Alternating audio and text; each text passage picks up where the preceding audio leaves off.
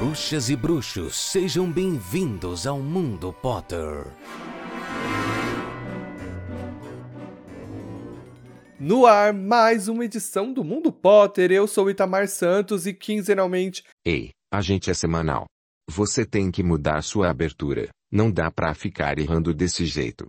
Repete comigo. Somos um podcast semanal. A gente tem um encontro para falar de Harry Potter, capítulo a capítulo dos livros. Nessa temporada estamos falando de Harry Potter e o Cálice de Fogo. Esse é o nosso episódio de número 88, capítulo de 27, A Volta de Almofadinhas. Eu não faço nada sozinho aqui, com vocês o meu amigo Paulo Rodrigues. Salve galera, bem-vindos ao Contagem Regressiva décimo capítulo para o final deste livro. Sim, senhoras e senhores, vocês podem falar assim: nossa, como o Paulo sabe disso? Porque eu acabei de fazer as contas para nosso cronograma e achei importante compartilhar com vocês que sim, estamos chegando à reta final. Como vocês passaram de semana passada pra cá? Eu passei muito bem, Ita, você passou bem? Eu passei bem, porque agora a gente é um podcast semanal. Eu nunca imaginei que o Ita fosse ficar tão feliz com o episódio semanal como ele tá nesse momento, gente. É porque a história tá andando, isso tá me dando um gás, eu devo admitir. De 15 em 15 dias tava, tava mais devagar e a história tá andando, né? Eu não sabia que ia fazer tanta diferença assim. Até o editor tá feliz com os episódios semanais. Sim, eu estou. Mas eu queria comentar que o Paulo sempre fala que eu tenho uma voz na hora que eu vou gravar. Ele diz que a minha voz muda na hora que eu tô gravando. Mas ele, ele parece o locutor de rádio quando ele começa a falar também. Eu não, eu não sempre é mantenho a mesma voz. Ele parece aqueles caras da pamonha, sabe? O dos carrinhos da pamonha, da pamonha. Igualzinho.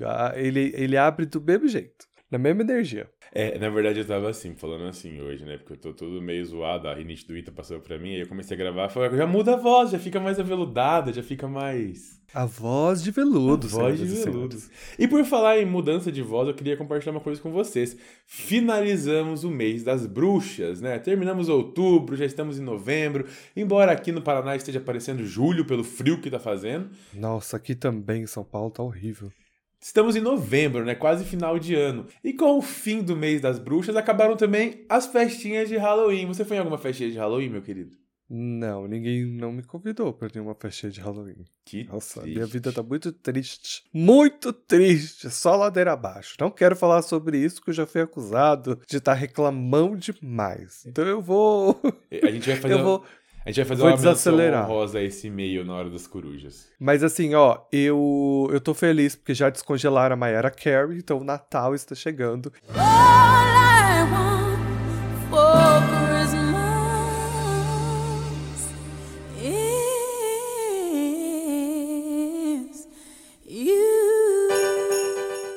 E o Natal, senhoras e senhores, é a minha época, entendeu?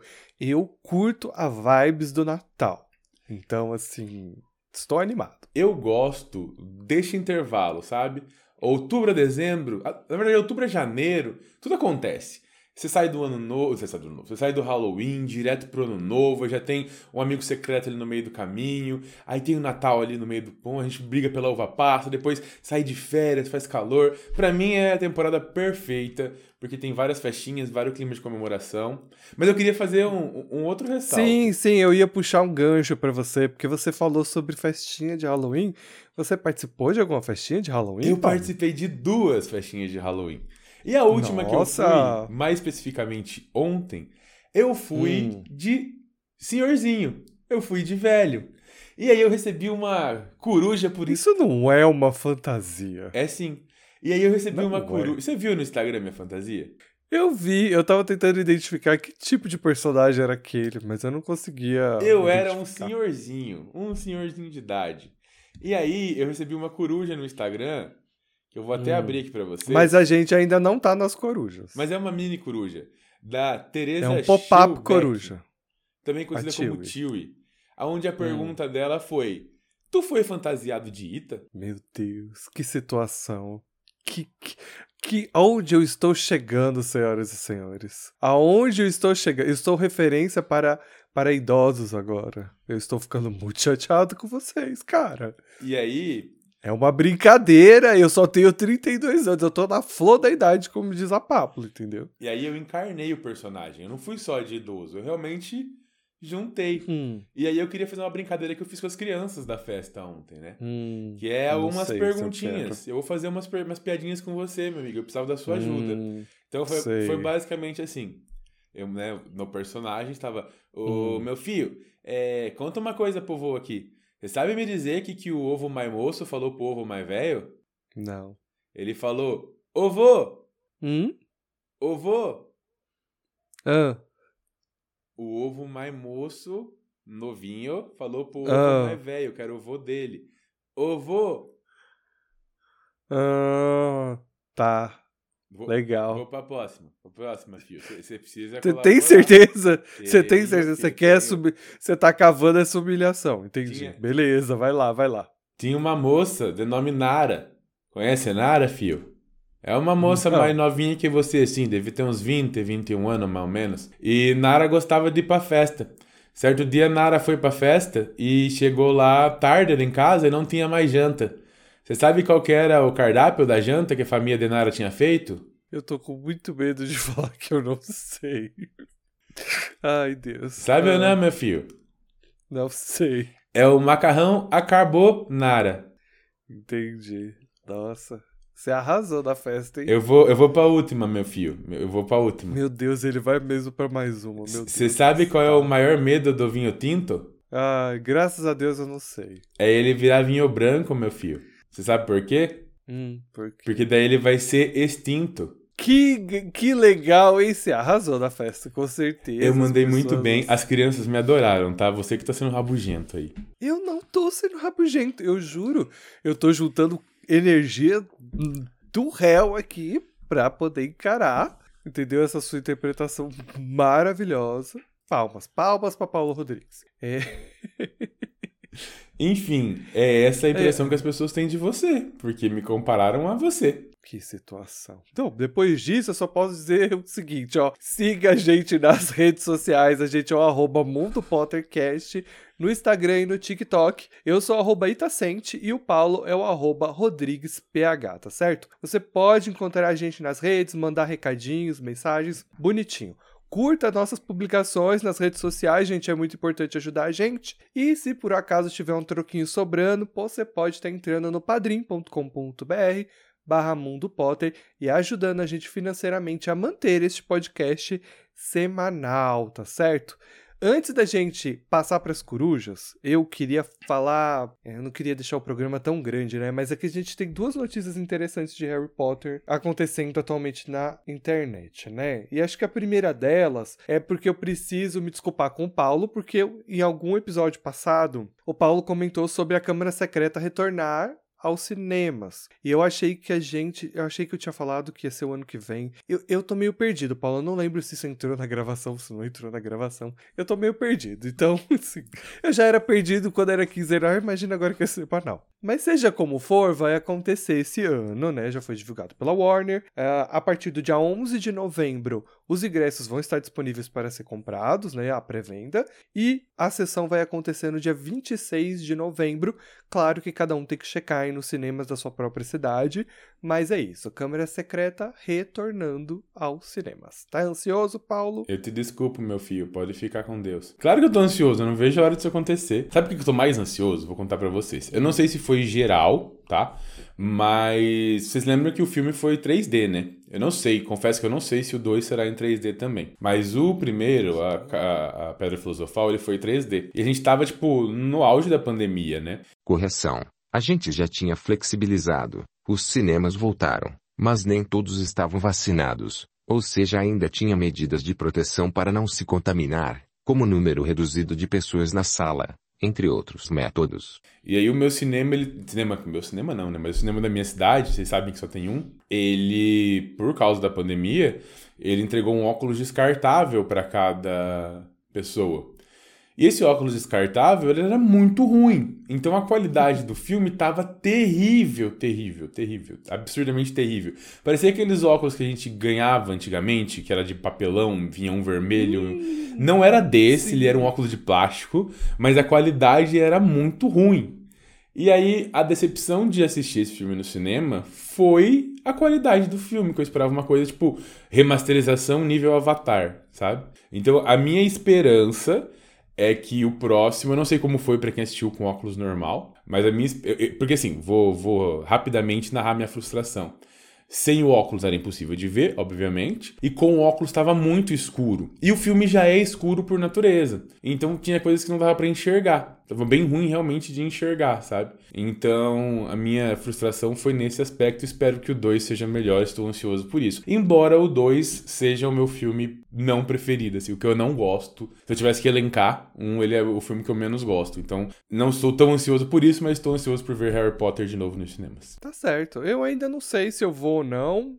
Eu não lembro se eu falei disso, eu fiquei meio em dúvida se eu vou, se eu não vou. Eu sei que assim, eu vou do Prisioneiro de Azkaban, entendeu? E esse com certeza eu vou, eu tenho todo um carinho por esse filme, eu já falei isso mais de uma vez aqui, que foi a, a primeira vez que eu fui no cinema sozinho foi assistir o Prisioneiro de Azkaban, foi a primeira vez que eu pude escolher um filme e sentar e assistir sozinho, então é, ele tem um, eu tenho um carinho muito grande ainda por ele, então não sei se eu vou ver a Câmara Secreta nos cinemas, mas fico feliz para quem quer viver essa experiência, né?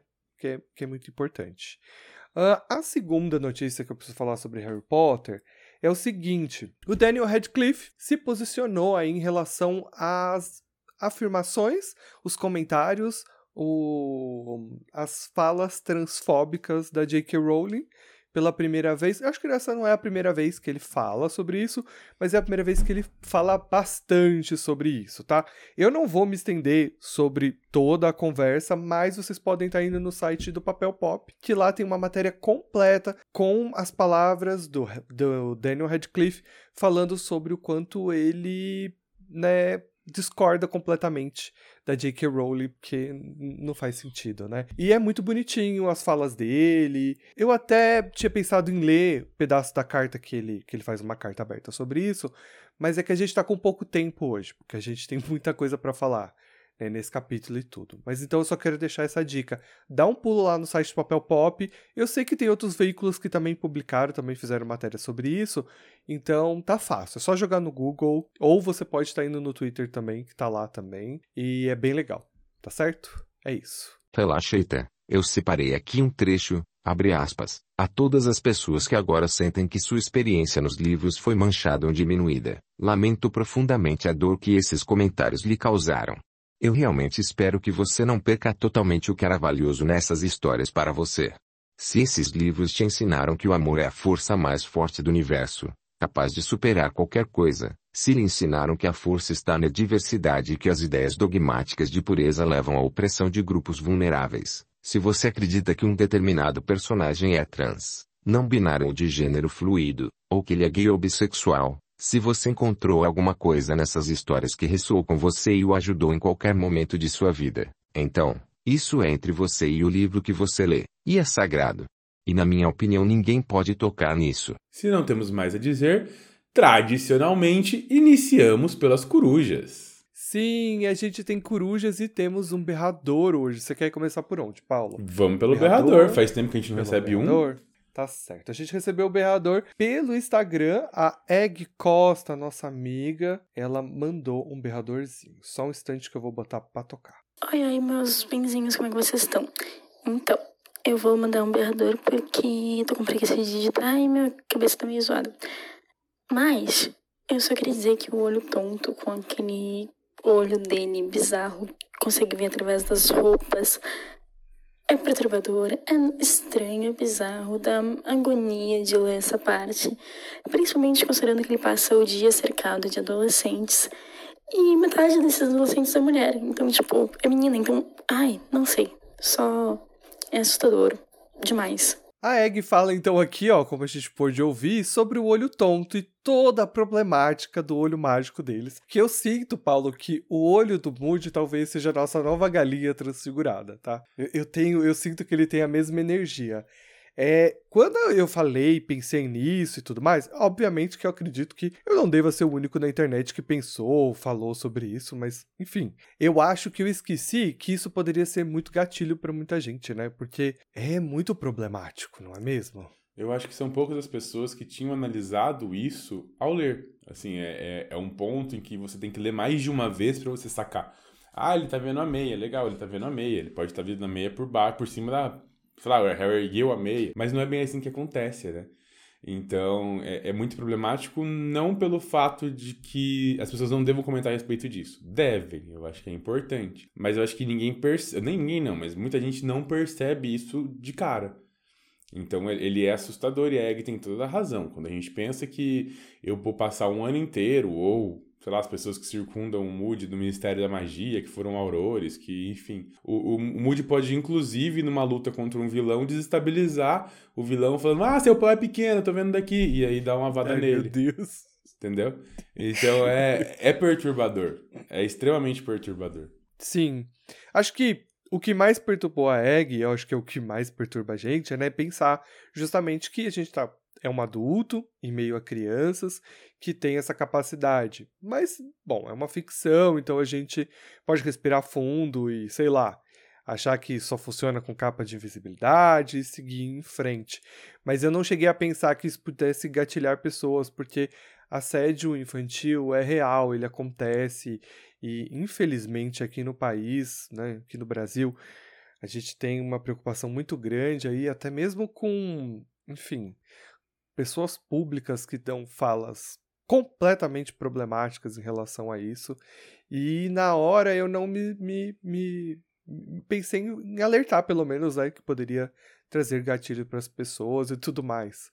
Mas eu sinto que talvez a, essa discussão não tenha se encerrado mas eu acredito que ela não precisa mais que a gente fale. É a hora dos ouvintes falar sobre isso, né, Paulo? É o que eu sinto. Por isso que eu achei que o berrador da Egg era muito importante estar aqui. Exato, Menina Ovo de Ouro, que foi um prêmio dos dragões que recebemos e agora está conosco, diretamente do Chalé 3. muito obrigado pelo seu áudio barra berrador. Nós gostaríamos que você mandasse mais, tá bom? Até porque sua voz é uma gracinha, meu Deus. Fofa, muito obrigado, Egg. A gente agora vai para a coruja do Fagner. O Fagner mandou um e-mail que é surpreendente, porque o Fagner é um dos nossos ouvintes que está no grupo do Telegram, que todo mundo pode participar. É só procurar por Mundo Potter. A gente lá usa para poder dar notícias, né, do podcast, se por acaso acontecer algum problema ou alguma coisa nova que a gente vai fazer no podcast. Normalmente a gente fala no Telegram primeiro e fica um canal muito aberto e privado para os ouvintes poderem conversar com a gente. Então, tem liberdade para falar de qualquer assunto sobre Harry Potter ou não. E é postado o spoilerzinho que... de todos os episódios, hein? É, em, em geral eu sempre coloco um spoilerzinho do episódio da semana e tal lá no. Que a gente escolhe os bem aleatórios, né, Paulo? Eu gosto. Que daqueles. é bem legal. Você curte, né? Sim. E. e. E o Fagner tá sempre lá. E ele sempre quer mandar uma coruja, mas ele nunca manda. Né? Aí ele resolveu mandar, ele não só mandou, como ele cobrou da gente, porque ela não apareceu quando ele mandou, Paulo. Como se a gente não tivesse organização neste podcast, entendeu? Como se a gente não tivesse datas aqui para que cada tem? coruja possa entrar. A gente tem. Ah, tá, desculpa. É, porque quando ele mandou a coruja dele, a gente já tinha gravado o episódio. Não vem dar uma de João sem braço aqui pro meu lado, não. Que a gente é organizado sim. É, na verdade, o Fagner mandou exatamente no dia que nós gravamos, né? A gente gravou uhum. de manhã, ele mandou acho que no meio-dia, tarde, uma coisa assim. Então, infelizmente, não temos sua coruja naquele dia, mas temos sua coruja hoje. Eu posso lê-la? Com toda certeza. O Fagner diz o seguinte: Fala, Ita e fala, Paulo. Fagner aqui, tudo beleza? Estava eu Tudo trabalhando beleza. em pleno uma tarde de domingo, triste inclusive, e fui escutar o último programa enquanto realizava minha labuta. E o episódio chega na parte de toda a interação com a Murta que geme e o Harry. Hum, safadinho. Só pude imaginar que a única coisa que o Ministério da Magia pode fazer a respeito da Murta é mandar uma carta de repúdio. Ao contrário do nosso mundo, aparentemente com ela parece funcionar. Pensei em fazer uma ilustração sobre isso, deveria. Mas vou mandar a coruja mesmo para a ideia não se perder. Espero que a coruja tenha chegado em segurança e qualquer coisa, botem um punhado de cuscuz cozido no bico dela que ela adora. A coruja come cuscuz? A coruja dele come cuscuz. É cuscuz com manteiga que a gente fez aqui, viu, Fagner? Ela adorou. A gente já mandou ela de volta, viu? Ela foi muito bem cuidada. e ah, e sobre a murta, eu adoraria ver essa ilustração. Achei engraçado. Mas eu ainda acho que deva ter alguma coisa que possa ser feita magicamente para controlar os fantasmas, porque senão a gente eu acho que o castelo perderia o controle, enfim. Mas é que os fantasmas não podem fazer nada. Esse é o ponto. Ah, mas a presença deles em um único ambiente pode causar perturbação, né? Eles diminuem a temperatura, uh, eles passando dentro do corpo das pessoas traz mal-estar, então assim. Não é. sei, nunca saberemos. Ou como a Murta, ou como a própria Murta que ficou perseguindo uma garota por todo o tempo.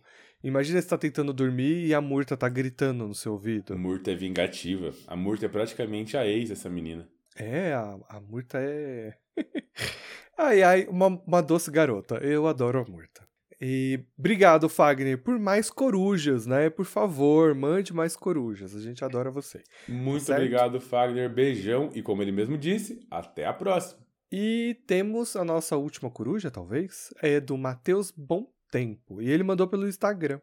E que eu vou fazer a mesma piada do Chalé 3, que ele está bem a tempo de mandar uma coruja pra gente toda semana. E o Mateuzinho fala o seguinte pra gente: Olá! Mando aqui minha coruja. Sou ouvinte novo, vindo do Chalé 3, e estou lá no segundo livro ainda. E tem uma discussão sobre não poder conjurar comida, e eu tenho uma opinião bem formada. Vamos ao nosso chuchu. Como bem sabe, a autora é um ser deplorável, então entra a questão não pode conjurar comida porque estragaria a economia. Então, o ministério, que muito se assemelha ao governo fascista, irei falar sobre em uma futura mensagem, em algum momento cria esta lei mágica.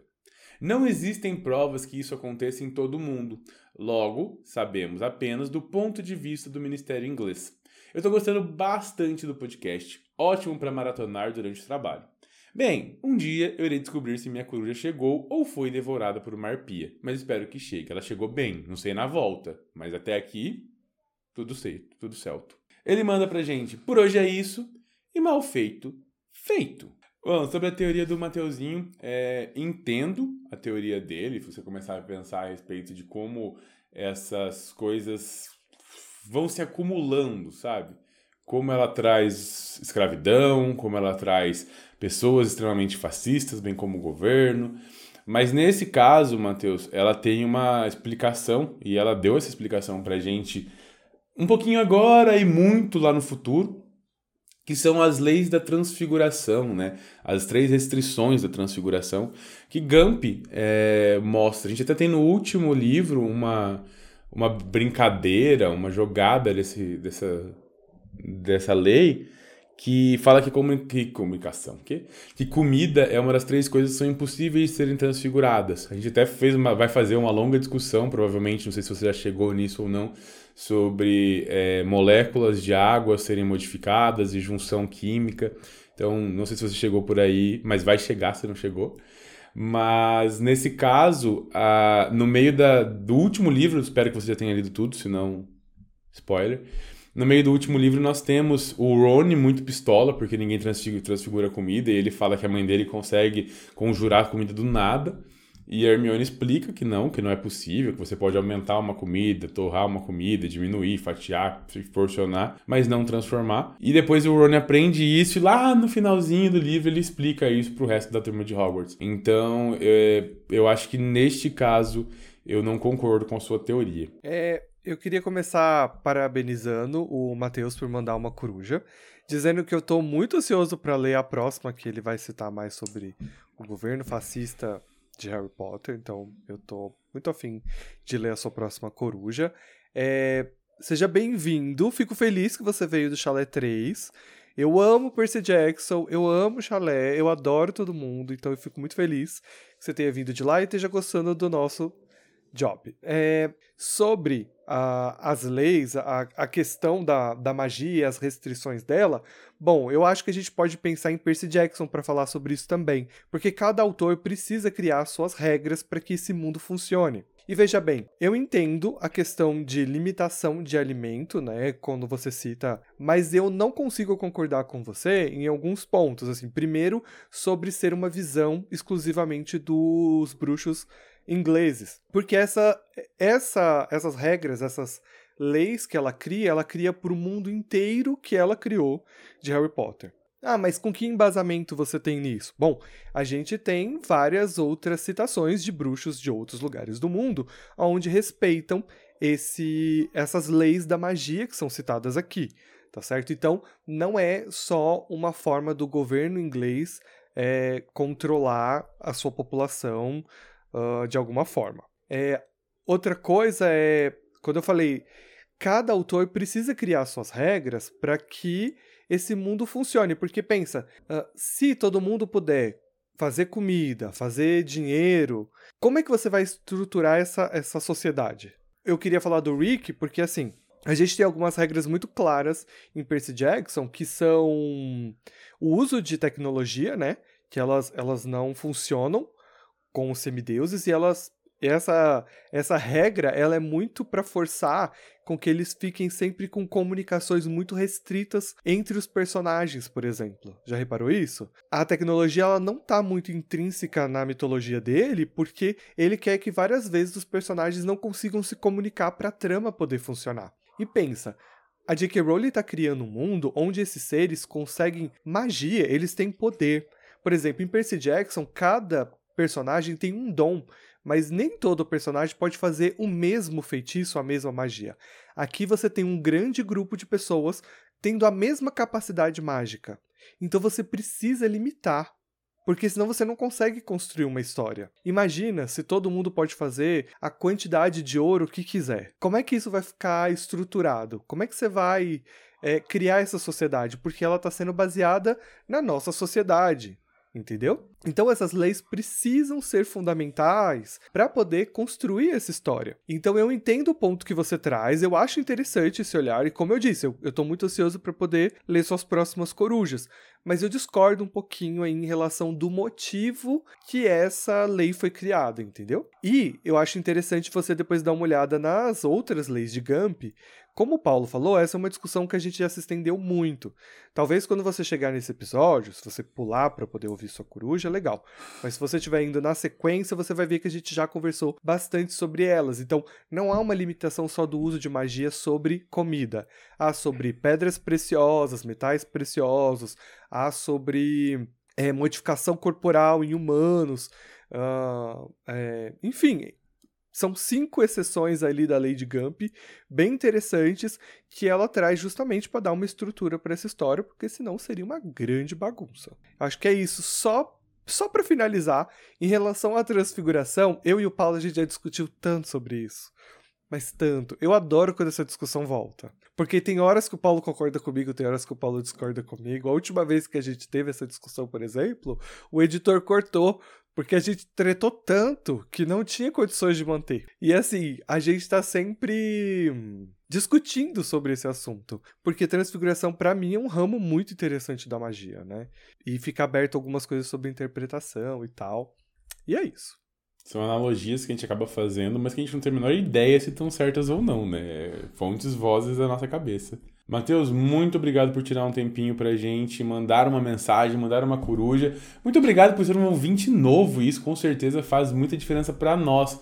Cada um de vocês que dá um cliquezinho num play não é só um número, muito pelo contrário, é alguém que faz o nosso trabalho valer a pena de algum modo. Então, um grande beijo, obrigado pela sua participação e a gente se vê na próxima coruja, hein? Exato, e com isso a gente pode, de fato, pedir para o editor falar a sinopse deste capítulo. Antes disso, uma menção honrosa à coruja do Gui, que vai ser lida no próximo episódio e que fala pro Ita para de reclamar. Beijos. Beijo! Sinopse: Rony tem seus 15 minutos de fama. Nossos heróis descobrem um pouco sobre a vida de Bartô. Bom, a gente começa esse capítulo com o Ron bem feliz, porque assim, é a primeira vez que ele tá tendo uma atenção dos seus colegas, porque o Ron participou da segunda tarefa, né? Ele não foi um dos campeões, mas ele estava lá submerso junto com os sereianos. Então ele tem muitos detalhes para contar sobre essa história. E as pessoas assim, estão muito eufóricas, querendo saber todas essas informações e tudo mais. Então ele está tendo seus 15 minutos de fama. Bom para ele, né? Entre essas histórias, o Harry destaca que tem uma que parece ser a mais verdadeira, né? Que é a primeira que ele começa a falar, que é que Dumbledore, né, a Minerva levou ele e a Hermione até a sala do Dumbledore, aonde ele os mergulhou em um sono encantado e garantindo para eles que eles estariam seguros e despertariam assim que eles voltassem para a superfície. E aí eu já trago o primeiro ponto de hoje, Paulo. Primeiro que eu queria muito saber que magia, feitiço, poção, que de acho foi isso que Dumbledore fez, porque eles ficaram desacordados debaixo d'água por uma hora sem precisar respirar. Não, não tinha cabeça de bolha, não tinha transfiguração, não tinha Gelricho. Achei isso muito interessante, né? E me fez pensar se seria algo parecido com, com a maldição da Branca de Neve ou com a da Bela Adormecida, que coloca a pessoa em um estado de. Como é que fala? Quando Transe. Você... É, de transe. Não é bem transe. É tipo um coma, vai. É, mas ainda o coma precisaria respirar. O que me Essa é a minha é, questão. o que me pega aqui é por que, que ele não precisa respirar. Que, que Então, aconteceu? é ele isso que- matou os meninos por um tempo e depois ressuscitou? Então, eu, eu fiquei meio chocado com isso, depois que eu pensei melhor. É, na, reali- na realidade é meio complicado, né? É- Essa, vamos, vamos combinar? Essa segunda tarefa, ela tem muitos problemas de escrita, assim, tipo, de abrir portas pra gente reclamar da escrita dela. A escrita dela normalmente é muito boa, mas a impressão que eu tenho é que tem vários furos, né? Tipo, que ela passou por assim, olha, eu percebi que tem um furo aqui, mais magia. É isso. Eu acho que ela, sabe, tipo, ela teve uma ideia muito boa, mas ela não quis perder muito tempo detalhando as coisas. E aí a gente que é fã, que fica catando miudeza, fica pensando, né? Isso é uma coisa curiosa porque nos livros a gente tem muitos feitiços e magias acontecendo que a gente não sabe de fato o que elas são, né? O que, que tá acontecendo. Como a gente vai ter uma poção nesse capítulo que a gente não tem informações para que, que ela serve, a gente só conhece o nome dela e alguns ingredientes e é isso. E acabou. Eu acho bem curioso isso. Essas coisas ainda me fazem assim, ah, tipo, ela tá ali, ela existe, beleza, legal, segue o baile, só pra dar um gostinho. Mas nesse caso, na minha percepção, ela precisaria ter detalhado, sabe? É uma coisa que. Pô, eles estão lá embaixo de um sono. Tá, mas sono a gente respira. Existem histórias e relatos de pessoas que morreram durante o sono por apneia. Então, falta. Eu concordo com você que nesse podcast. Começamos concordando nesse episódio, senhoras e senhores. Eita! Nossa, aí? Olha. Bom, essa foi a primeira versão que o Ron apresentou, né? Mas conforme os dias foram passando e ele foi se empolgando mais, a última versão já tava assim. Já tava pra uma coisa meio estilo filme do James Bond, onde o Ron é perseguido por vários sereianos, mais de 12, e ele tem que enfrentar os sereianos e tudo mais. Uma coisa bem doida. E aí fica a cargo da Hermione, dá um puxão de orelha ali e fala assim: ó abaixa a bola, porque não foi assim que você tava desmaiado, você tava apagado, então maneira aí na história. O Ron fica meio envergonhadinho e ele volta aí para as versões, as primeiras versões da história que ele tinha falado. E eu acho legal que, tipo, esses 15 minutos de fama de Ron traz até a página Patil de volta pra vida dele, né? É, tipo, ela fica super animada, faz as pazes, conversa com ele e tudo mais. Aí eu achei bom pro Ron e achei que o Harry lidou bem com isso, né? Ele ficou feliz. Ai, pelo menos ele tá lá ganhando os minutos dele. E o Harry, e o Harry não precisa ficar sendo o centro das atenções, né? Que ele também não é muito fã disso. É, então, ele tá, tá de boas, né? Eu gostei disso também. Bom, isso aconteceu por algum tempo, e lá no início de março, os meninos estão tomando um café da manhã, bem feliz, até que chega uma coruja do Sirius, falando para eles encontrá-lo no sábado. Sim, na próxima visita a Hogsmeade, às 14 horas, em uma estradinha na frente de uma loja, na saída da cidade. E o Harry fica, caralho, ele não voltou não, né? E aí a galera começa essa discussão, e todo mundo chega ao óbvio, que é bom, se ele mandou eles encontrarem Hogsmeade é porque eles voltaram, não é mesmo? E o Harry fica, meu Deus do céu, o Sirius tá aqui, o que, que eu vou fazer agora? Que perigo! Ai, meu Deus do céu, meu padrinho, eu vou ver ele! Ou seja, Harry claramente vira geminiano nesse momento e consegue ter várias sensações dentro dele. E eu entendo ele, porque assim, a preocupação com o padrinho é muito genuína. Se ele for preso, ele vai preso.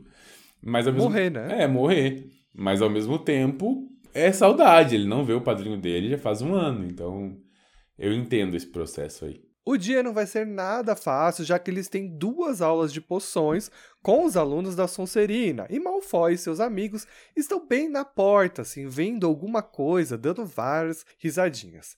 Pansy Parkinson, a amiga de Draco Malfoy, entrega uma edição do Semanário das Bruxas para Hermione, dizendo que ela vai encontrar algo interessante ali. Rita Skeeter ataca novamente com uma matéria intitulada a Mágoa Secreta de Harry Potter. Contendo uma foto do garoto, ela conta que Hermione é uma garota nada bonita, mas ambiciosa, e que ela partiu o coração de Harry Potter, já que ela tem um fraco aí por bruxos famosos e agora ela está mais interessada em Victor Krum, que por sua vez está completamente apaixonado por ela, chegando até mesmo convidá-la para passar férias na Bulgária. A jornalista levanta uma teoria de que talvez Hermione esteja usando a poção do amor, que é proibida no castelo, para atrair tantos garotos assim para ela usando a, a aluna Pense Parkinson para embasar a sua teoria, aonde a jovem dá uma afirmação dizendo que Hermione é inteligente o suficiente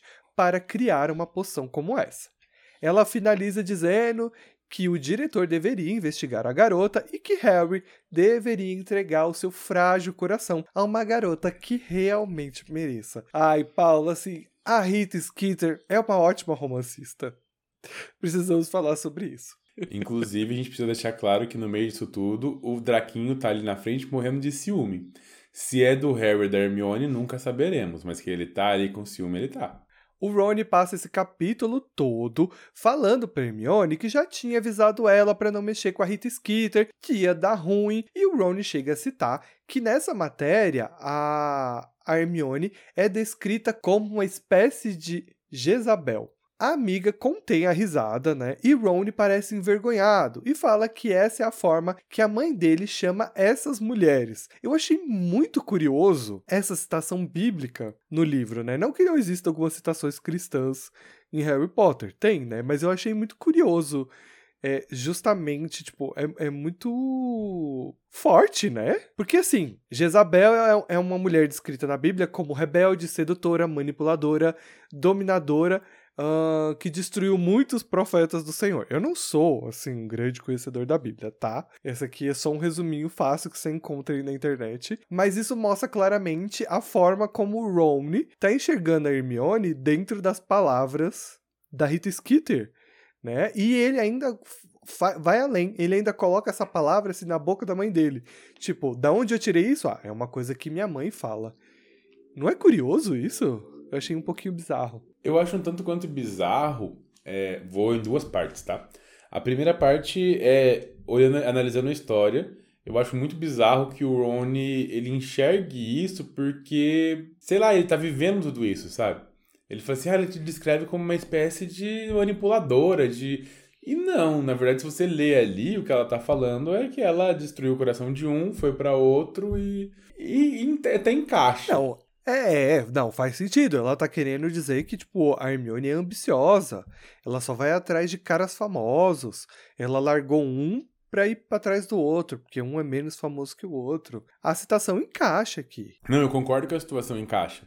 Mas eu falo assim, o Rony tá ali dentro, sabe? Tipo, não sei se ele falar isso pra uma amiga dele era cabível nesse momento. Não tô nem questionando ele, falar ou não, eu tô só achando estranho essa fala. Uhum. E a minha segunda análise é, de novo, vou trazer a preguiça da nossa autora. Porque, assim, o que, que eu acho que poderia ter sido feito? O Rony poderia ter jogado um outro nome de mulher, e aí os dois terem ficado de novo curiosos, ele explicado o contexto, e aí a Hermione ter falado assim, nossa, parece a Jezabel da Bíblia.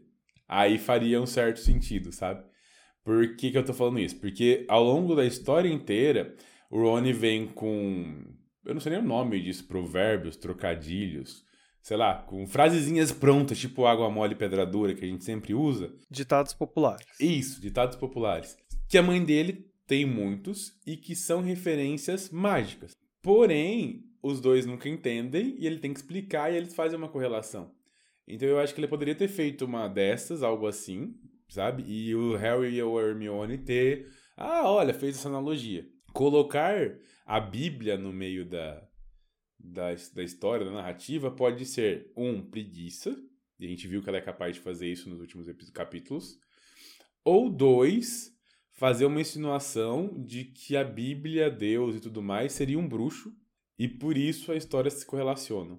Eu não iria por esse caminho, sem sombra de dúvidas nenhuma. Primeiro é que eu achei interessante por ser uma citação muito clara. Normalmente você tem algumas alusões e tal. Deve ter outras, mas eu não sou um, alguém que possa de fato é, marcar e mostrar e tudo mais. Mas essa é muito escrachada, né? No entanto, eu, que não sou um puro conhecedor da Bíblia, eu olhei de cara e falei, não, isso aqui é um, parece uma citação bíblica. É, essa gata aqui é alguém lá da Bíblia que não era bem vista. Então, eu achei curioso ela usar essa ferramenta. Faz sentido para mim ser o Ron, porque justamente é uma análise, podemos dizer fraca? Pode ser sabe? É porque é algo que ele não tem conhecimento, é um conhecimento que veio através de outra pessoa, né? Tipo, no entanto, é onde ele cita, ah, que é uma coisa que minha mãe fala para esse tipo de mulheres. Eu acho interessante porque a Hermione traz um outro ponto que é, ela não diz nada, mas ela age de uma forma interessante, porque ela se segura para não rir da situação, né? Então ela não fica é, claro que ela tá incomodada, mas ela não fica estressada, brava, ela não se sente insultada. Não, ela, ela debocha, ela, ela ri dessa situação.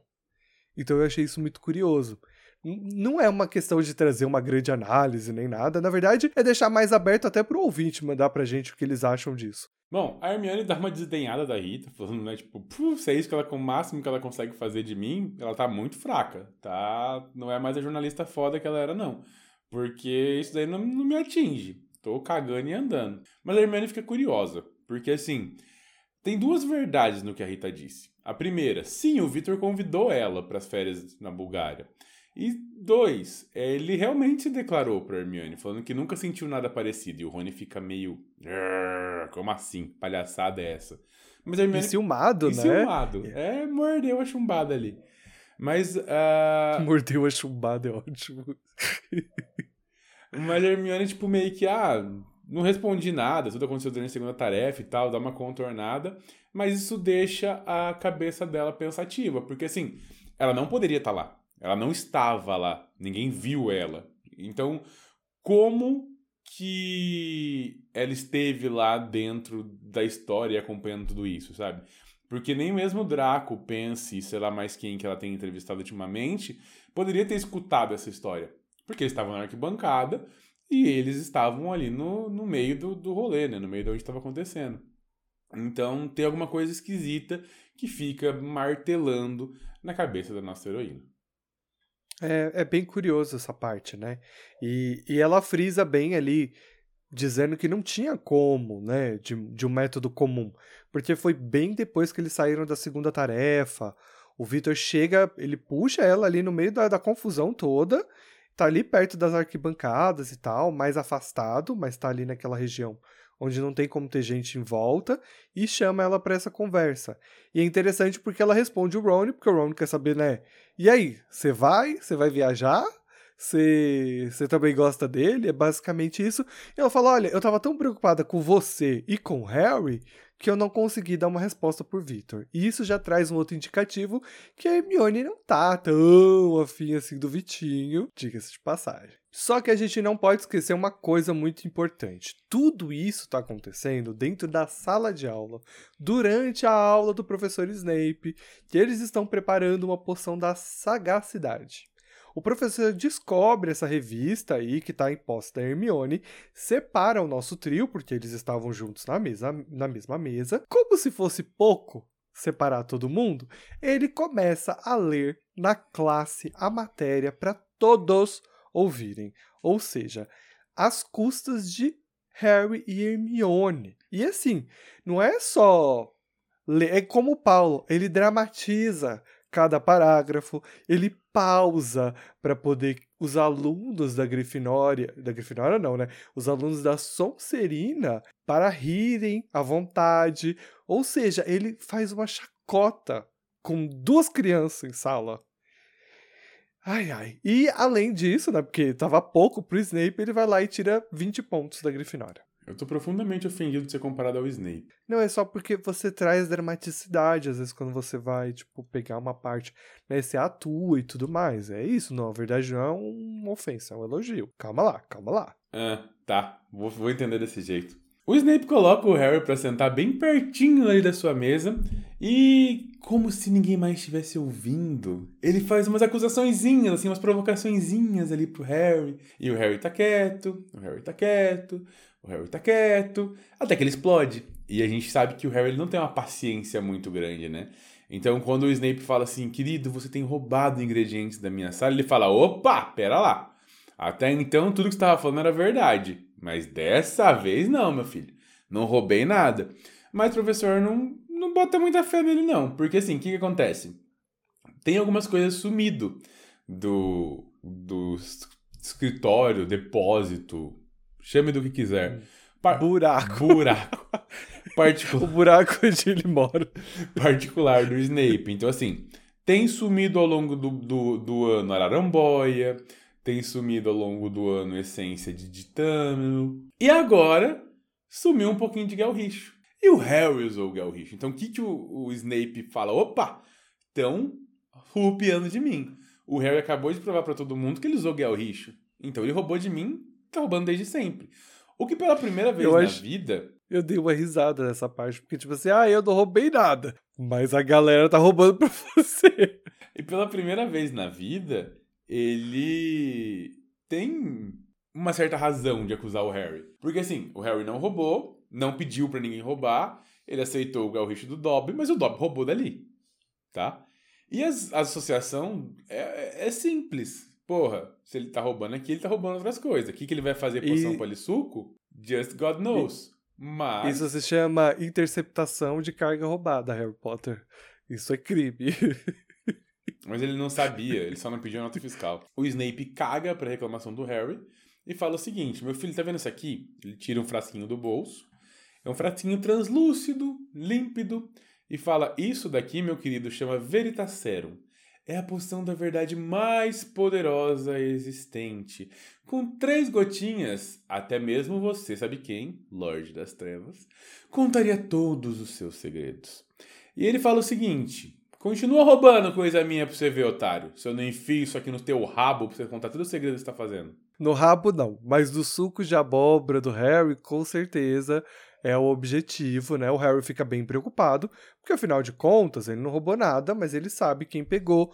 No ano anterior foi Hermione que pegou alguns ingredientes, nesse ano o Dobby pegou alguns ingredientes, então ele pode ferrar os amigos dele, então ele fica bem preocupado. Uma coisa que eu acho curiosa, né, porque eu brinquei aqui que, né, o Harry coisa roubada e tudo mais, mas o próprio Snape vira e fala assim: olha, essa poção aqui é controlada pelo Ministério, ou seja, ele mesmo não pode usar o raio da poção e também já tá admitindo que vai cometer um crime se o Harry não, se o Harry não, não parar de mexer nas coisas dele. Então eu acho que é, é, é o sujo falando mal lavado, é Filho, é maravilhoso. As leis existem. Se você segue ou não, o problema é seu. É, é, é isso que bizarro, acontece bizarro. no mundo mágico. No Brasil isso não acontece, mas no mundo mágico. Não, não, só no mundo mágico. Bom, a aula acaba sendo interrompida por Karkaroff, que deseja conversar com Snape. Parece que o professor de poções está evitando o diretor da Dame Strange, que passa assim o restante da aula ali esperando a aula terminar para poder conversar com o professor, já que o Snape falou que, ó, eu não posso falar agora. E aí ele falou assim: "Ah, então eu vou ficar aqui. Eu vou ficar aqui até a hora que essa aula terminar". E olha, o Harry é muito fifi. Mas o Harry é fifi, assim, nível hard. Por que que ele faz? Ele faz assim, hum, vou derrubar essa Billy de tatu aqui no chão quando a aula acabar, porque aí eu fico aqui para escutar o que, que esses dois vão fofocar. E é exatamente o que o Harry faz. Os, tá perto do sinal tocar para vazar, ele derruba a Billy e fica ali, limpando, escondidinho para tentar catar a conversa do Karkaroff com o Snape o Harry não capta muita coisa, mas eles percebem que é uma conversa muito esquisita, como se os dois fossem amigos há algum tempo. O Karkaroff mostra alguma coisa no braço esquerdo dele e o, e o Snape fica putaço, porque ele fala que caralho é isso, tá? Não deixa o Karkaroff terminar a frase. Ele fala: Olha, meu filho, a gente conversa mais tarde. Eu tô atrasado, porque se você não tem o que fazer, eu tenho. Ele ralha com o Harry, porque o Harry tá ali, né? Esperando acontecer.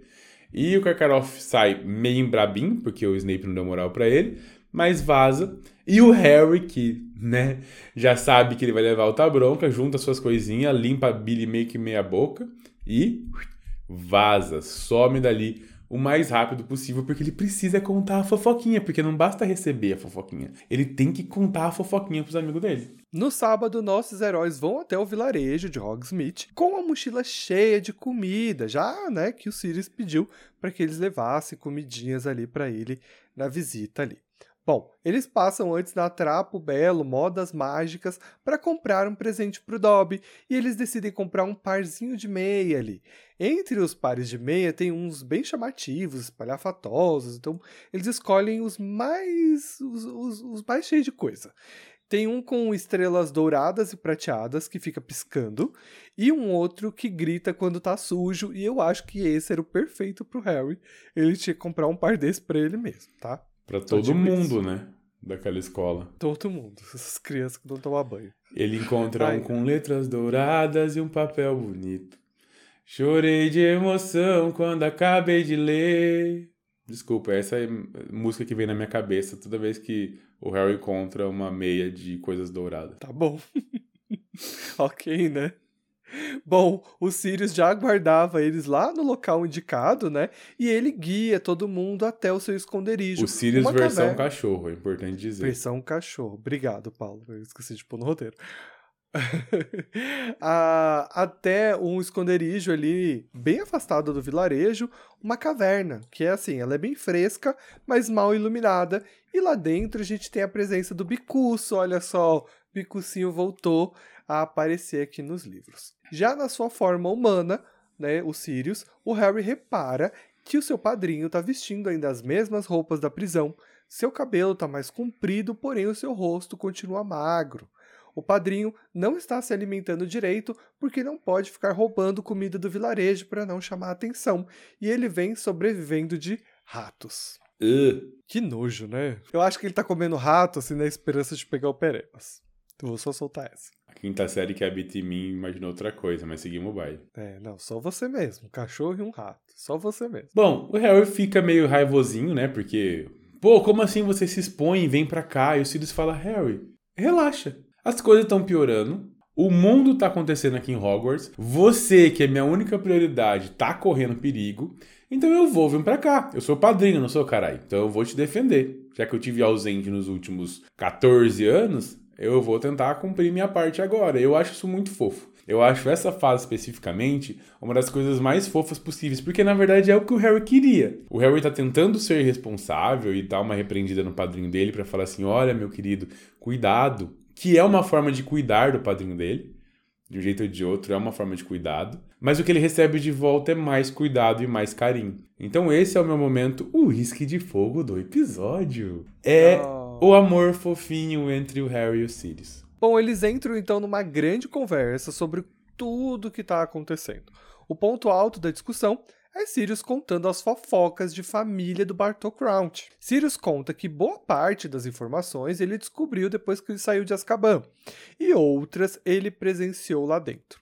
Existem algumas partes dessa história que a gente precisa ressaltar, que é o seguinte, que a gente não tem todos os pontos dela. Então muitas coisas acabam sendo preenchidas com a opinião do Sirius.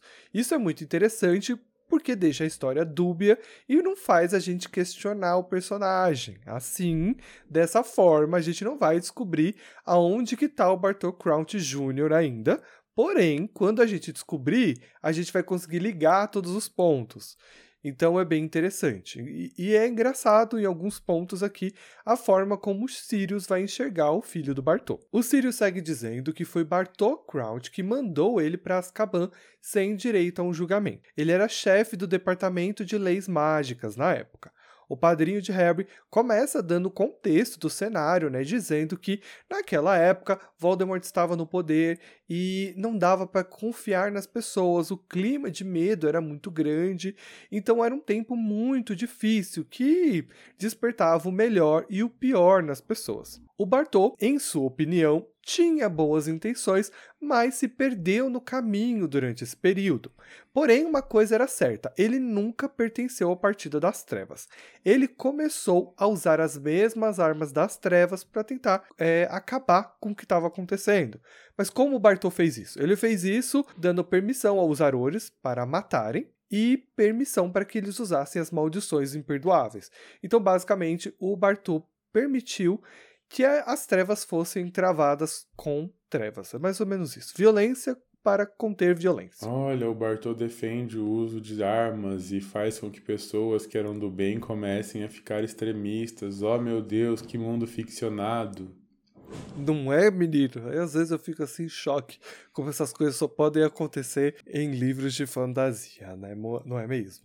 Com essas medidas, o Bartô conquistou muita popularidade, lembrando que era uma época difícil, né, para a população. Então, como as medidas dele surtiu algum efeito, sendo elas boas ou não, é, elas estavam meio que funcionando por um período desesperado. Então, o que, que aconteceu? As pessoas começaram a apoiar muito o Bartô e ele começou a ser apontado como o próximo ministro da magia, algo que ele já almejava muito. Quando Voldemort caiu, ficou claro que o cargo seria do Bartô, só que algo muito grave aconteceu. O filho do Bartô foi preso entre um grupo de comensais da morte. Sirius dá sua opinião, dizendo que Bartô era um pai ausente, trabalhava muito e esse pode ser um dos motivos pelo qual ele não conhecia verdadeiramente seu filho. O Sirius também diz que tem dúvida se o filho do Bartô de fato era um comensal? Já que na visão dele, né, de uma pessoa que já foi condenada pelo Bartô, né, sendo um inocente e sendo sentenciado sem mesmo ter o direito de julgamento, fica mais provável a gente conseguir entender o porquê que o Sirius questiona se talvez uh, o filho do Bartô não era só um garoto que estava no lugar errado na hora errada. Então é, essas são duas coisas que a gente pode tirar aí dessa fofoca toda que eu acho bem interessante. Sim, o Sirius continua falando que a coisa que o Bartô mais prezava no mundo era a sua imagem de bruxo honrado, que jamais se associou à, à, defe à defesa, à, arte das trevas, ao mundo das trevas, e que o seu nome como membro da família tradicional bruxa era muito respeitado. Porém, nesse momento, o nome dele né, foi pro brejo, porque o próprio filho dele estava apoiando Voldemort. E assim, o que o Bartol fez pelo filho era: tá bom, vou te dar um julgamento. Mas é um julgamento meio que. A gente vai ver ele daqui a pouco. Que não tem um julgamento, não tem um. É realmente. Olha, a minha opinião é que ele seja preso e pronto. Bom, Bartol Kraut sentencia então o filho à prisão em Azkaban.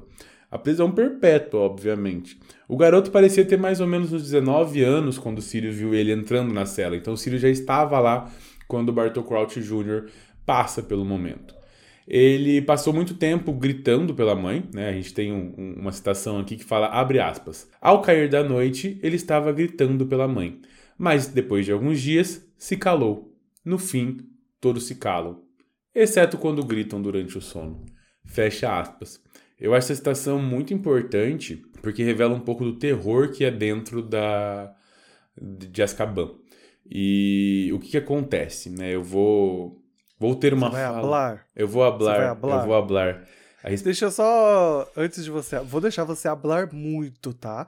Eu só quero dizer que tem tem mais outra citação aqui do livro mais para frente.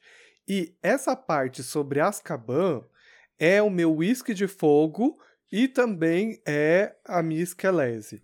Esquelese porque é uma situação muito pesada, o que é relatado, mas é muito fascinante como é contado. É, é uma coisa meio dúbia, né? Não é como se eu estivesse embasando os acontecimentos, não é isso, mas eu gosto na criação dessa história, porque nada pode ser só flores, né? A gente, a gente sabe disso. E eu acho muito interessante a forma como os dementadores e as cabanas são sempre construídas, embora eu não concorde nada com o que é feito lá. A gente já falou disso antes, né? Então por isso que é o meu whisky e meu esquelés ao mesmo tempo. Paulo, pode hablar aí, amigo. Tá, an antes de hablar, eu vou fazer a segunda citação, que eu acho que vai casar bem, então. O Sirius continua falando que o garoto, né, o filho do Crouch, morreu depois de um ano, e era algo que acontecia com muitos. Abre aspas. A maioria enlouquece lá, e muitos param de comer quando se aproximam do fim. Perdem a vontade de viver. A gente sempre sabia quando a morte estava próxima, porque os dementadores pressentiam e ficavam excitados.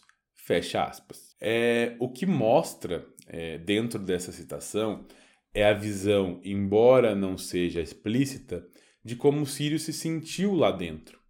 O Sirius ele só tá lá é, com uma esperança de sair porque ele tem um propósito, sabe? Que é o próprio Harry. Então é muito bonitinho esse ponto. É, eu vou falar uma coisa e vou deixar aberto para o Ita cortar, se ele quiser, porque estamos em momentos difíceis, então depois a gente decide se a gente vai cortar ou não. Mas essa semana eu tenho, eu tive um, um essa semana, duas semanas atrás, mais ou menos, a gente recebeu um convite. Primeiro, eu faço parte do, da tutoria de um grupo de estudantes que exercem a sua profissão para a comunidade enquanto estudantes, tá? Então a gente tem um trabalho é, de extensão, enfim, que é realmente levar a faculdade para fora.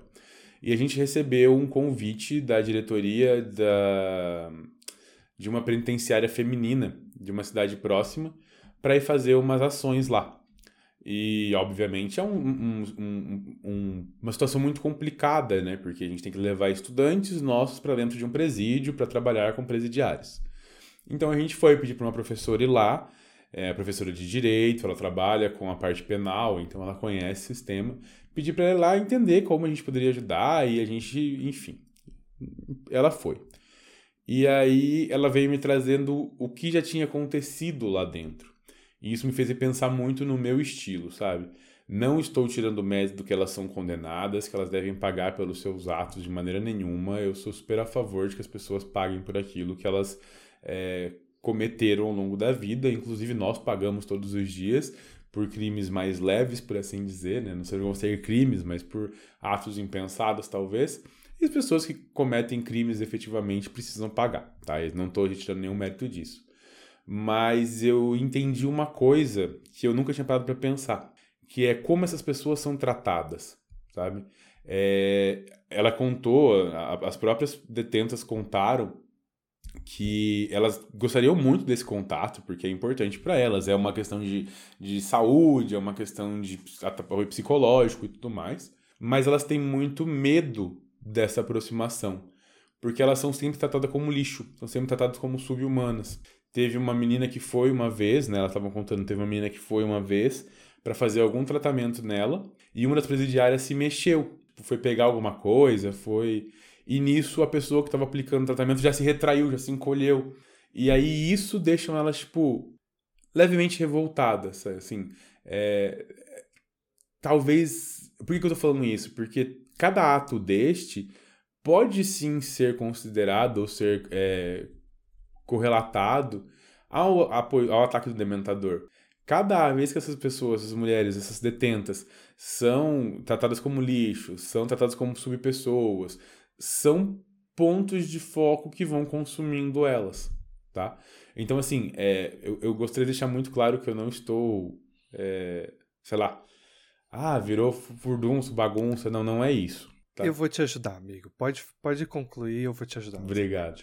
Não é isso. Mas é assim como a gente consegue enxergar nos livros, nessa história, que os dementadores eles estão lá para cumprir um papel, eles cumprem esse papel, mas esse papel ele é cumprido de maneira humana, não humana na verdade, porque então. os dementadores não cumprem esse papel de maneira não humana.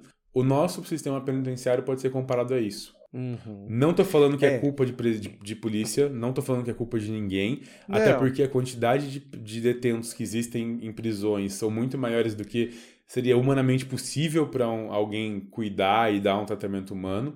Só estou... A gente já falou sobre isso, Sim. é uma questão de problema de sistema. Isso. Sobre o que você disse, tem algumas coisas que eu quero pontuar, né? O Paulo frisou muito sobre isso. Ele não tá desmerecendo o motivo dessas mulheres estarem ali dentro. Elas estão cumprindo com uh, um trato civil que nós fazemos. Né? Existem leis, existem normas, elas quebraram e elas têm que pagar por isso. Então ninguém está aqui é, aliviando a pena de ninguém. A questão que o Paulo quer levantar é até que ponto a gente começa a desumanizar alguém por um crime que ele cometeu. É claro que existem crimes muito bárbaros e essas pessoas têm que pagar por eles, mas a que ponto que nós temos que começar a tratá-los da mesma forma que eles trataram a vida humana? É esse o ponto que a gente chega. Então, eu acho que o que o Paulo quis dizer ali muitas vezes é o fato de essas mulheres já estarem nessas condições fazem com que nós a repelimos, vemos as menos humanas e aos poucos elas se tornam menos humanas, que é o lance de ser tratado como lixo. Elas começam a se sentir ainda mais inferiores. E aí o que a gente tem que questionar é Em que ponto, então, nós estamos trabalhando para que essas pessoas retornem ao convívio da sociedade? Porque quando a gente as exclui, a gente as exclui para que elas paguem pelo crime que elas cometeram, mas que um dia elas retornem para a sociedade. Se nós atiramos as humanidade, a pouca humanidade ou a humanidade que ainda resta dessas pessoas, o que nós vamos devolver para a sociedade? Pessoas que provavelmente serão residentes e vão acabar voltando, voltando para dentro desse sistema. Então existe uma falha em toda essa questão que é muito complexa, é muito difícil de tratar, mas gostei muito que você trouxe isso, Paulo, porque cabe muito, porque o sistema de Azkaban, ele não é feito para reintegrar ninguém, ele é feito para desumanizar. A fala é muito clara, os dementadores se sentem excitados quando a morte se aproxima. Não há um interesse de reintegrar ou reavaliar um ser, e sim acabar com a afinidade da vida. E é interessante porque Harry Potter é, é, pautado sobre a morte. Toda essa história circula numa magia mais poderosa de todas: viver e morrer. Então, a todo momento, a J.K. está lembrando a gente sobre morrer e viver, morrer e viver, morrer e viver. E aí ela traz coisas muito brutais como essa, e desde coisas mais bonitas como a gente já viu. E isso é muito interessante de a gente poder olhar e analisar e tudo mais. Sirius se lembra então da última vez que ele viu Bartô Crouch. Ele estava junto da sua esposa. Como ele tinha um alto cargo ali no ministério, né, e talvez isso não fosse nem tão legal assim, ele teve direito de visitar o seu filho uma vez na vida. Então ele foi lá com a sua esposa, deu um oi pro filho, chutou o moleque provavelmente, né? Porque ele tem esse coração bruto. E falou: olha, valeu, falou, vazou. Trouxe a esposa dele carregada, então ela não queria ir, ela estava muito doente já. Então foi a última vez que ele viu o Bartô. Tempos depois, o filho dele faleceu e o Bartô não foi buscar o corpo ele foi enterrado pelos dementadores e o Sirius ficou assistindo isso lá da sua janelinha, lá do seu espaço. É, outra curiosidade triste também é que a esposa do Bartô morreu um tempo depois desses acontecimentos, né? Isso diz muito sobre o Bartô, né? Uh, o cara que colocou o próprio filho em Azkaban, o cara que não teve coragem de buscar o corpo do próprio filho e tudo mais. Tem algumas outras explicações para esses acontecimentos, a gente vai deixar a história seguir pra gente falar melhor sobre, mas isso diz muito. E o Sirius chega a falar sobre isso, né? Ele fala: olha, a Hermione julga melhor o Bartô do que o Ron em determinado momento. E ele fala porque uma forma de você poder julgar o caráter de um homem é julgar a forma como ele trata não os seus iguais, mas e sim aqueles que são os seus inferiores, né? A forma como ele trata as pessoas que estão abaixo dele diz muito sobre quem ele é, e a gente pode ver aqui no comportamento do Bartô e tudo mais. E no final das contas, o Bartô meio que perdeu tudo que ele tinha, né? Primeiro o filho, depois a esposa. E quando o filho morreu, a popularidade dele foi meio para baixo, porque assim, pô, ele deixou o filho dele morrer e o filho dele já virou comensal porque ele não estava cuidando tão bem do filho assim. Então, se ele não conseguiu cuidar nem do filho, como é que ele vai cuidar do Ministério da Magia? Então, nesse processo de troca, quando a gente foi é, substituir, né, o Voldemort caiu e houve a substituição do, do ministro, o, o não foi eleito, muito pelo contrário, ele foi trabalhar no Departamento de Cooperação Internacional e Magia, departamento que ele está até hoje, e quem assume o ministério foi Cornélio Food. Acho também interessante que uh, o Bartô, é, as pessoas se simpatizam com o filho do, do Bartô depois que ele falece, depois que ele morre. E isso também diz muito sobre como a sociedade vê os seus mortos. É, a gente tem muito sobre isso. Às vezes uma pessoa foi ruim em vida, mas as pessoas tendem a, a não falar sobre isso depois que ela morre. Já reparou nisso? Tipo, Uh, a pessoa depois que ela morreu, você tem um cuidado para falar sobre ela, mesmo que ela não tenha sido uma pessoa boa em vida. E aí pensa, as pessoas depois de um tempo só pensava nessa criança que morreu, esse adolescente, esse jovem. Elas não estavam mais pensando nos crimes que ele cometeu. E aí o filho condenou, o, o pai condenou o próprio filho e o, e o, filho morreu. Então não tem como a popularidade do Bartô subir, né? Tipo, há um traço de crueldade nele por, por conta disso. Acho que o maior pecado não é que o filho dele precisava ser julgado, mas era um momento em que o Bartô tinha que colocar os pés para trás e permitir que outros bruxos fizessem esse trabalho. Né? Ele se colocar no lugar de pai para o filho dele. Talvez isso tivesse mudado muito a visão. Porque quando o, o Fudge que sobe ao poder, a gente pode ver que a população quer alguém que pareça inofensivo. Porque o Fudge que traz essa, essa, essa cara né, para o governo. Ele, e a gente vai ver que as coisas não são como parecem ser. Mas o Fudge é um cara mais tradicionalzão, mas que tem uma cara meio boba. A gente sabe que né? Ele é carismático, a gente sabe que ele nem sabe fazer muito bem o serviço dele, a gente sabe bem disso. Ele sempre tá procurando o pior de outras pessoas, mas isso mostra como as pessoas estão fugindo daquilo que é cruel, porque, bom, elas acabaram de passar por um período muito puxado. Hermione e Rony então começam uma discussão sobre Snape ser ou não o comensal da morte. E mais uma vez, sobre Snape estar ou não envolvido no que está acontecendo. Sirius acha que os dois têm um pouco de razão, tá? Porque Snape nunca foi oficialmente acusado de ser comensal da morte, assim como Malfoy, assim como diversos outros comensais estão perdidamente soltos pelo mundo. Porém, o Sirius fala que o Snape sempre foi meio abusadinho quando se fala de, ar de artes das trevas. Ele sempre esteve atento. O Snape também sempre foi muito sagaz. Ele chegou em Hogwarts lá no seu primeiro ano, tipo Hermione, assim, sabe? Já sabendo metade das coisas que os outros não sabem. Muito pelo contrário, ele já sabia feitiços em que a maioria dos alunos do sétimo ano ainda penavam para conseguir fazer. O Sirius também lembra que o Snape fazia parte de um grupinho muito, muito, muito seleto que no futuro viraram comensais da morte, como por exemplo os Rosiers e os Wilkes, que morreram por Aurores, os Lestrange, que, spoiler, estão em Azkaban, e o Avery, livre, porque alegou que estava sob a maldição impérios. Mas todos esses são comensais da morte e que retomarão ao seu posto logo mais no próximo livro. O Harry conta sobre a conversa estranha que o Snape teve com o Karkaroff para os Sirius. E o Sirius fica bem pensativo, principalmente quando o Harry cita que ele mostrou o braço pro Snape, né? O Karkaroff mostrou algo em seu braço, mas o Sirius fica quieto, ele não fala nada sobre isso. Eu tenho um ponto, eu acho que o Sirius nem sabe nada sobre isso. Eu acho que Será? Acho que não. Eu né? acho que não. Eu acho porque assim, quem sabe sobre a marca negra é o Dumbledore porque o Snape deve ter contado para ele. Porém, o Sirius. Era meio segredo, né? É, naquela primeira é. época ninguém sabia disso. É verdade, ele mesmo cita, né? Ele fala que não dava para identificar quem era um comensal uhum. ou não. Eu acho que nesse momento da história, só quem sabe são os próprios comensais, o Voldemort e Dumbledore. Porque eu acho que Dumbledore não nem compartilhou isso com o Ministério. E o Sirius. É, o Dumbledore é.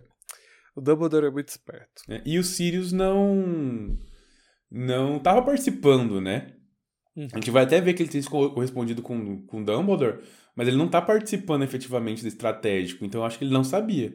Então eu acho que o Sirius, na verdade, não tá nem escondendo, não é nem que ele não fala. Ele realmente não sabia. Acho que faz todo sentido o que você disse. Até porque é uma coisa que me, me passa assim, né? Tipo, o Pedro Pettigrew tinha a marca negra? Ele recebeu a marca negra depois? Antes? Ele escondia? Só vivia de blusa de manga? Em teoria, ele só recebe depois. A marca negra dá pra esconder? Não. Não, né? Não. Porque o objetivo dela é que ela fique aparente. Sim, é um carimbo. É, é. Eu não, não acho que seria um problema ele só viver de manga. É Londres, é quase sempre frio. É, mas verdade. eu acho que ele não recebeu. Porque uma coisa que alguém fala, acho que a Bellatrix fala no momento, é que a marca só é colocada nos comensais mais seletos, assim, no, na nata dos comensais da morte, sabe? E uhum. o Pedro, ele não era seleto, né? Ele ficou uhum. seleto porque o, o Voldemort precisava dele. Mas eu acho que ele só recebeu a marca depois. E uma coisa importante da gente comentar é que o Severo, sim, ele fazia parte do grupo seleto do Lorde das Trevas. E o Severo, ele ele dá muita sorte porque é graças ao Dumbledore que essas acusações dele não ficam é, em evidência e as pessoas não questionem, não falem. Porque Dumbledore é o grande responsável aí por proteger Snape e a gente vai poder falar disso mais pra frente. Quando a gente chegar na parte da penseira, eu acho Exatamente. que a gente já vai poder falar sobre isso. Exatamente. Sobre as investigações na sala do Snape, Sirius não acha que não faz muito sentido que Bartô esteja tentando investigar o Snape de alguma forma, porque para ele seria muito mais fácil que o Bartô fizesse isso à luz do dia. Por que vir até o castelo de madrugada, escondido, se ele está vindo julgar o torneio Tribruxo e pode fazer isso durante o dia, uh, com toda a liberdade que Dumbledore ofereceria para ele e tudo mais. Então, assim, pro Sirius isso não bate, essa questão toda uh, da investigação do Bartô em relação ao Snape. Já em relação ao Moody, ele acha que faz todo sentido, porque o Moody sempre foi um cara muito cauteloso. E ele fala uma coisa que eu achei bem interessante, porque ele diz assim, ó, ele fala que o Alastor sempre levou muito a sério o trabalho dele de defesa contra artes das trevas. Porém, o Alastor nunca matou alguém que não pudesse poupar, ou seja, ele nunca ele nunca matou só por matar um comensal.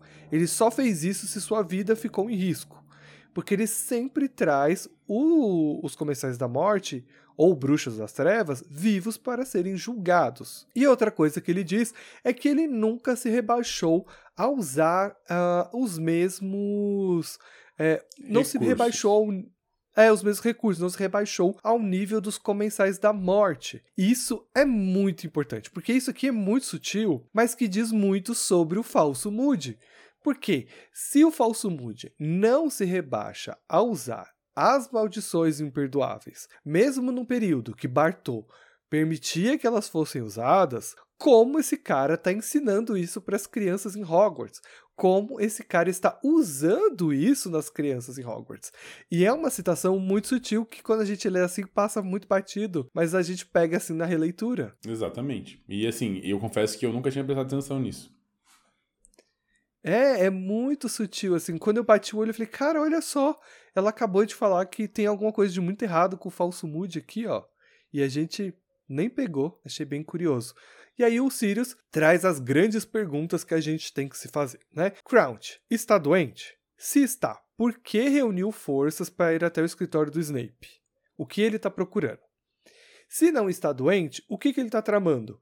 Por que, que ele deixou? Ele fez tanto esforço para criar dois eventos dos quais ele não compareceu. Porque nesse capítulo, o, o Sirius frisa muito essa questão a questão do, do Bartô não ter comparecido ao campeonato mundial de quadribol. Porque por que, que a Wink estava lá? Por que, que ela estava guardando o lugar se ele nem ao menos foi? Então essas são perguntas que precisam de resposta. Outra coisa também que também é muito questionada nesse capítulo, em que momento a varinha do Harry desapareceu? Se foi quando ele já estava na floresta ou se quando ele estava nas arquibancadas. E eles chegam à conclusão que a varinha foi roubada durante durante ali a partida de, de quadribol, né? Ali na arquibancada. Bom, para responder, tentar responder um pouco dessas perguntas, o Sírio fala assim: Rony, seu irmão é do ministério, né? Pede para ele tentar descobrir alguma coisa em relação ao Bartô com ele, porque vai que, né? E ele fala o seguinte: Queridos, voltem pro castelo. Não fiquem saindo pro escondido, porque quem botou o nome do Harry no cálice ainda tá por aí é muito perigoso. Não inventem de fugir do castelo para vir me ver, tá bom? Se precisarem falar comigo, usem o meu apelido. Usem o termo almofadinhas. Mentira, não fala apelido, não é almofadinhas não, meu bem, é Snuffles. Mas Snuffles não é almofadinha em português? Não sei. Snuffles não é a tradução? Não sei. É, é que não é traduzido, né?